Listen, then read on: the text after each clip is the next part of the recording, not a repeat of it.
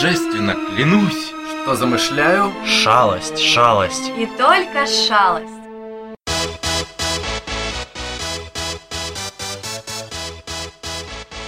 Господа, сахаты, бродяга, лунатик и хвост представляют Анкмопок! Двуединая передача о мире фэнтези и фантастики.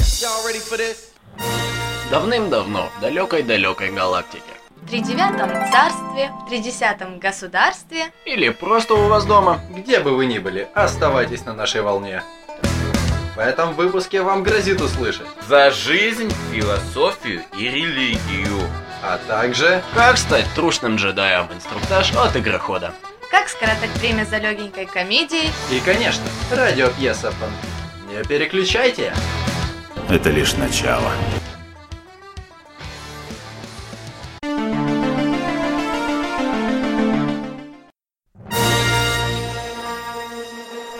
Здорово, с вами Лунатик и это Игроход.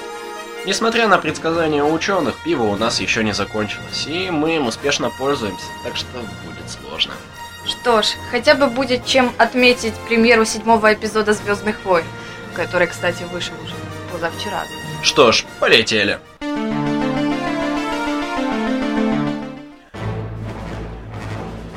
Хорошая игра по мотивам великолепной саги.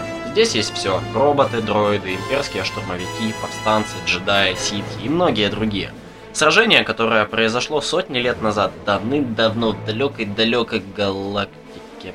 Погодите. Если это и вправду случилось давно, то откуда у них лазеры? У нас ведь нет лазеров. Или есть? Ладно, продолжим. 2004 год – один из золотых годов видеоигр. Два проекта по вселенной Звездных войн. Один из них – наш сегодняшний герой – Star Wars Battlefront. Среди таких шутеров, как Half-Life 2 или Killzone, Battlefront смог не ударить в грязь шлема. Сделали новиночку, которая придется по вкусу всем фанатам Звездных войн. Несмотря на схожесть с Battlefield 1942, выглядит все-таки по-новому. Есть режим истории, но смысл сводится к тому, что у каждой из сторон есть по 200 юнитов, и первый, кто умножит врага на ноль, будет молодцом. Есть две сюжетные линии. Республика против сепаратистов и Империя против повстанцев. Никаких вступительных роликов, а лишь краткий брифинг. 2004 год, что уж с него взять. Для меня было очень приятным бонусом включение как первого, так и моего любимого вида от третьего лица. Но все это условности, ведь каждая карта это какой-то значительный эпизод из фильмов. К примеру, битва на Набу между гунганами и сепаратистами, или сражение между повстанцами и империей за Эндор, или первый бой республиканских клонов за Генозис. Не путать с Генезисом из зашкварного ремейка Терминатор. Сражаться можно лишь за стрелковый класс, а значит за джедаев нам погонять не дадут. Есть еще один приятный бонус, покрывающий джедаев. Коренные жители.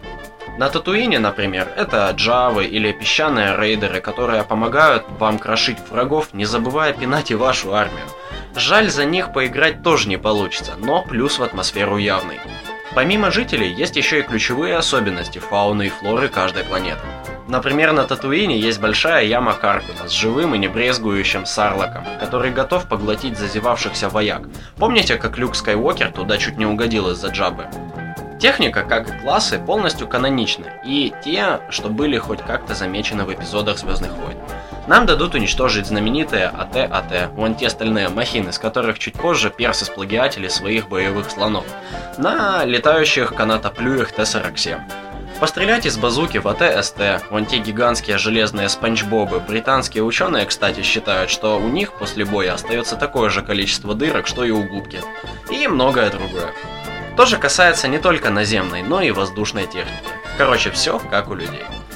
В игре присутствует только один режим – захват флага, в данном случае контрольных точек. Победа, как обычно, по удачному отпиныванию врагов или отжимания всех мобил и их удержания на некоторое время. Финалочка.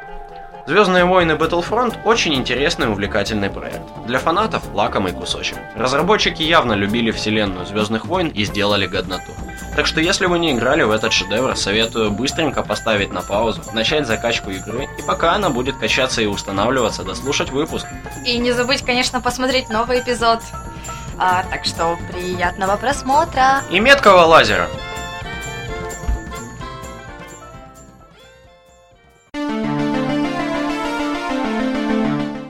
In a land of myth and a time of magic, the destiny of a great kingdom rests on the shoulders of a young man.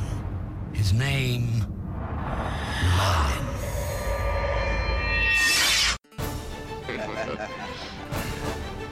Мерлин. Здесь больше наемников, чем я могу одолеть за один раз. Немедленно угрожай магией. Не то чтобы слышать странные просьбы и приказы от принца Мерлину было в новинку. За четыре года, которые чародей провел на службе у Артура, он помог ему спасти странного мальчика-друида, прикрывал наследника, пока тот развлекался с Гвиневрой. Сопровождал его на встречу со злой колдуньей и помогал выслеживать последнего повелителя драконов. И это было лишь несколько пунктов из списка совершенных им вещей. Заметьте, очень длинного списка, скромно озаглавленного «Ради болвана». Тем не менее, Мерлин ожидал, что скорее у Утера из ушей вырастут одуванчики, и он снимет запрет на магию, чем то, что Артур отдаст ему такой приказ. У нас мало времени, Мерлин. Напоминал принц, крепко сжимая в руках рукоять меча и пытаясь выглядеть угрожающе для огромной группы бандитов, которая преградила им путь. Волшебник, прикрыв глаза, ожидая, что когда откроет их снова, услышанное и увиденное им окажется лишь кошмарным сном. Артур не мог просить его об этом. Как он мог узнать? Должно быть, это действительно просто сон. Артур, Мерлин, либо ты будешь угрожать им магией, либо я сам тебя убью. но... О боги, Гaius был прав. Он должен был быть более осторожен. Но это незаконно, Артур. Нет, вы только представьте. Значит, наследный принц королевства, в котором запрещена магия, приказывает человеку, самому великому волшебнику, колдовать? А тот напоминает ему о законах. Что может быть безумнее? Мерлину показалось, что глаза принца сейчас треснут от гнева. Временно игнорируя приближающийся клан бандитов, Артур обернулся к нему, пробурчав под нос несколько ругательств. Притворись! Крикнул наследник в лицо своему слуге. Я понимаю, что ты слишком глуп, чтобы быть настоящим волшебником, но они-то этого не знают. Попытайся их спугнуть. И тут Артур первый раз в жизни пожалел, что его друг не колдун. Но принц счастливчик, ему и тут повезло. Слуга выдохнул в облегчении. Конечно, так все становилось намного понятнее. Поблагодарив удачу и улыбнувшись иронии, колдун начал притворяться колдуном. Принц, безусловно, не мог найти никого лучше на эту роль. Мэдлин кашлянул, призывая свой самый страшный голос, и сделал несколько шагов навстречу приближающимся бандитам. Стойте! Уходите прочь, мерзкие разбойники, или я вас убью. Э, ударом молнии. Изображая колдуна, Мэдлин зловеще размахивал руками, не обращая внимания на Артура за его спиной, который пытался остановить его и переиграть план. Мерлин поразительно закричал. Бандиты остановились и переглянулись. Другими словами, можно сказать, что обычный ребенок сыграл бы в колдуна лучше, чем наш Мерлин в данной ситуации. Ну, не доводилось ему притворяться колдуном. Обычно он все делал наоборот. Стоит ли говорить о том, что бандиты немедленно разразились в приступе смеха? Наивный и уверенный в себе Мерлин был сбит с толку подобной реакцией, прежде чем вдруг почувствовал руку, опустившуюся на его плечо. Молодец, Мерлин. Ты на самом деле бесполезен. Ну, Но... Почему так сложно было поверить в то, что он колдун? Ты сделал все, что смог, Мерлин. Теперь позволь мне самому справиться с этими пятью-десятью наемниками. Сказал Артур, отталкивая слугу в сторону и принимая боевую стойку. Просто держись за мной.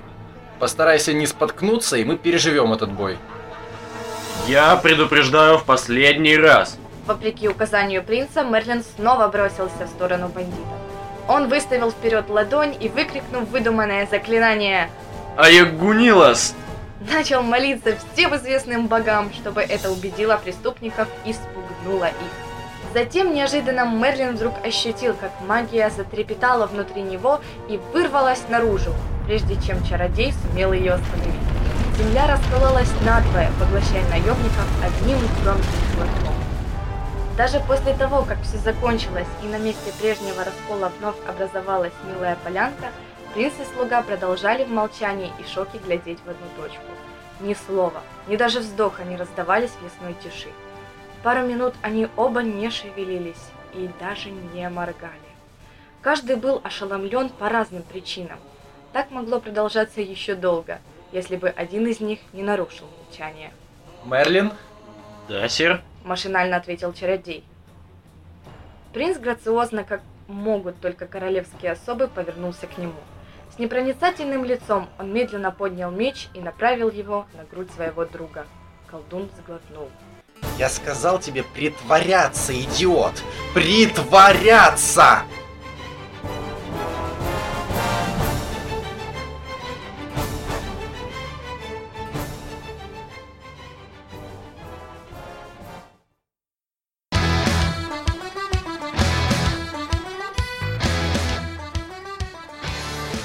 Салют уважаемым слушателям, это рубрика «Раздорожье» и с вами Сахатый. Сегодня мы перетрем, как я обещал, за жизнь, философию и религию, а точнее за схожести хроник Нарнии и, прости господи, Библии.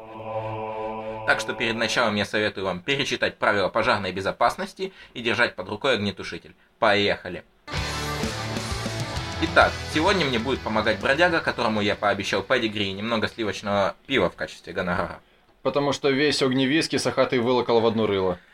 Неважно, а начнем мы с того, что первая повесть перекликивается с ветхим, как наша визжащая хижина, которую мы используем вместо студии Заветом. Итак, насчет Ветхого Завета и первой повести в серии Хроник Нарнии. Бродяга, ты, наверное, помнишь э, место, в которое они принеслись, где был лес, пруды, что-то схожее с раем, ты не находишь? А, ты имеешь в виду Дэм, райский сад? Да-да-да, по-моему, что-то похожее, кажется, там даже был какой-то змей с яблоком, что-то такое описывалось в книге. Ну, почти, да. Очень похоже. И вообще, это было... Э, Нарния была очень мрачным местом, если ты помнишь. Э, прям как мир, описанный в Ветхом Завете. То есть, там были каменные статуи, и больше ни хрена. Не-не, ты путаешь. Изначально они перенеслись не сразу в Нарнию, а в какой-то из других миров, где были каменные статуи и все остальное. Из Воз- антуража вот этого вот мрачного мира. Да.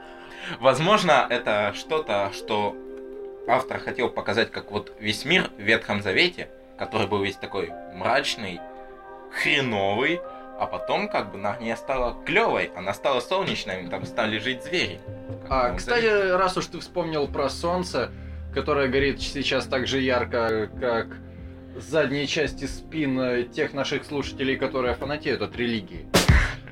Если ты помнишь, в Нарнии много раз упоминалось, что по этим мирам, когда они путешествовали, там по-разному описывалось солнце. То есть, когда они попали вот в тот мрачный мир, там описывалось, что солнце выглядит как-то уставший, как желтый карлик, который вот-вот должен взорваться. И вот этот образ солнца, он постоянно фигурирует. А как утверждают многие исследователи, все религии, включая христианство, они основаны на поклонению солнцу. То есть даже Иисус был что-то вроде, моим солнышком. ну, помимо этого, разумеется, он э, был протеже разных других солнечных богов, вроде как э, египетские горы и тому подобное. То есть тут даже идет более глубокое перескакивание с религиозной темы на литературную. А как же королеву, когда она перенеслась в наш мир? Не похоже ли это на Бога в Ветхом Завете, который тоже пришел и все сломал? А Сахата его знает. Ты хотел меня назвать как-то по-другому, мне кажется, но неважно. Теперь, я думаю, можно поговорить о параллелях Аслан и Иисус. А, да, вот Иисус. даже если ты помнишь э, наш прошлый фанфик, автором упоминалось, что образ Иисуса был описан как вариация Аслана вот в нашем человеческом мире. Да, как бы. Но в хрониках Нарнии Аслан не умер за грехи фавнов. И, кажется, он не, не А. поленился, не заблудился, и второе пришествие тоже состоялось. Не, ну почему не умер? Его ведь убили на каменном столе. Да, знаешь, я забыл, это было похоже. Но это было не так садистски, поэтому лучше читать хроники Нарнии. Да, там издеваются над животными, а не над полуголыми мужиками. Соответственно, неизвестно, что хуже, но тем не менее. А, кстати, часто проводят параллели между каменным столом, который раскололся под Асланом, и одной из э, скрижалей, которые были даны Моисею. Ничего себе, а ты неплохо разбираешься в религии, бродяга. Почти так же хорошо, как ты в алкоголе, Сахатый. Нет, я немного лучше. Ну да, Да, где-то литров Да. на 10. плюс-минус. Допустим. А, итак, думаю, на сегодня это все, потому что в дверь, кажется, ломится инквизиция и хочет нас немножко сжечь. Кажется, они прослушали начало, и их святые задницы загорелись. Оставляйте отзывы, пишите письма, желательно мелким почерком, а также можете рассказывать о нас друзьям. Че вы как не родной это? На этом все. Всего доброго. С вами были Сахаты. И бродяга вот сидит тут.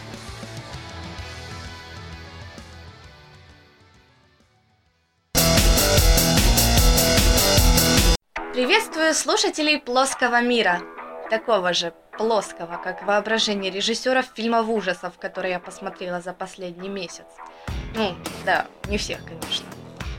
Но рубрика «Хвостатые новинки» продолжается, и после прошлого обзора на «Багровый пик» ко мне не приходили жмурики, не орали мне «Берегись!», я не падала с балкона, о чем, наверное, очень жалеют мои коллеги по эфиру, но не суть.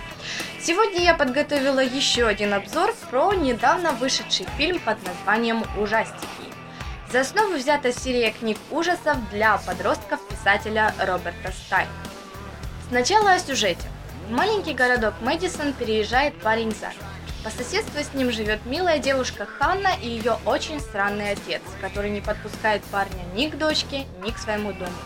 В отсутствие хозяина Зак со своим другом решает пробраться в дом – в кабинете они находят стеллаж с книгами из знаменитой серии детских страшилок Роберта Стайна, которым, как в последующем оказывается, является хозяин дома.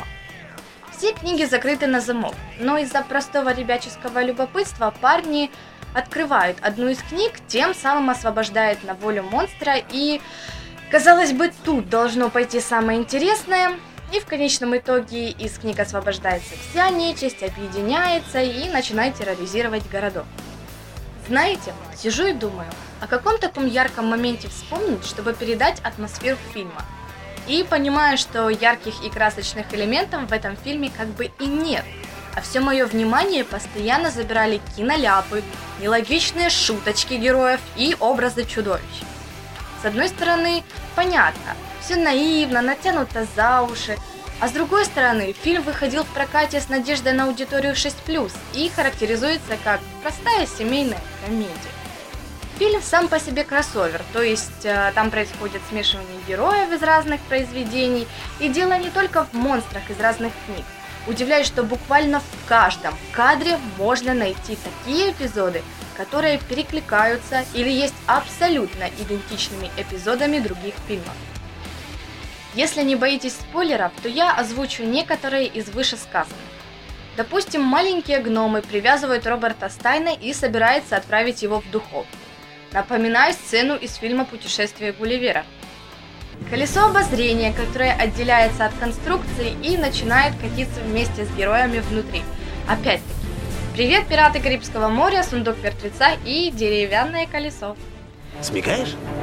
Всеми монстрами типа заправляет злобная говорящая кукла Слэппи. Ох, что это, что это, неужели пила?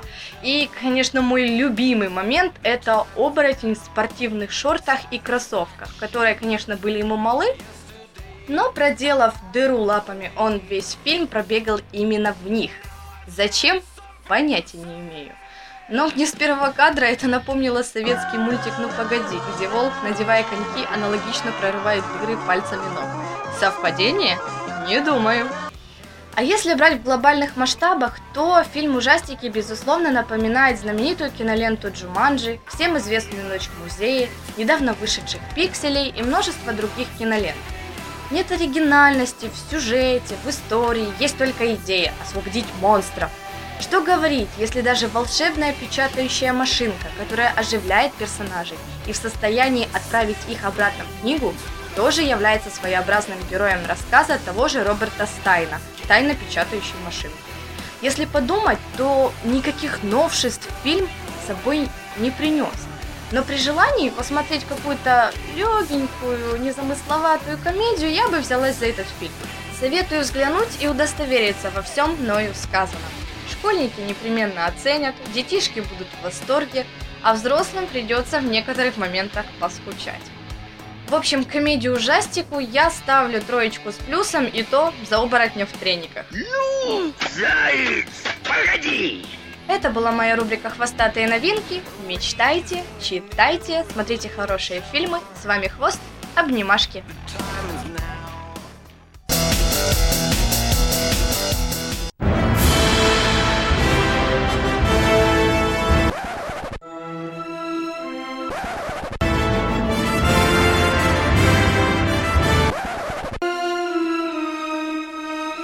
Шалость удалась!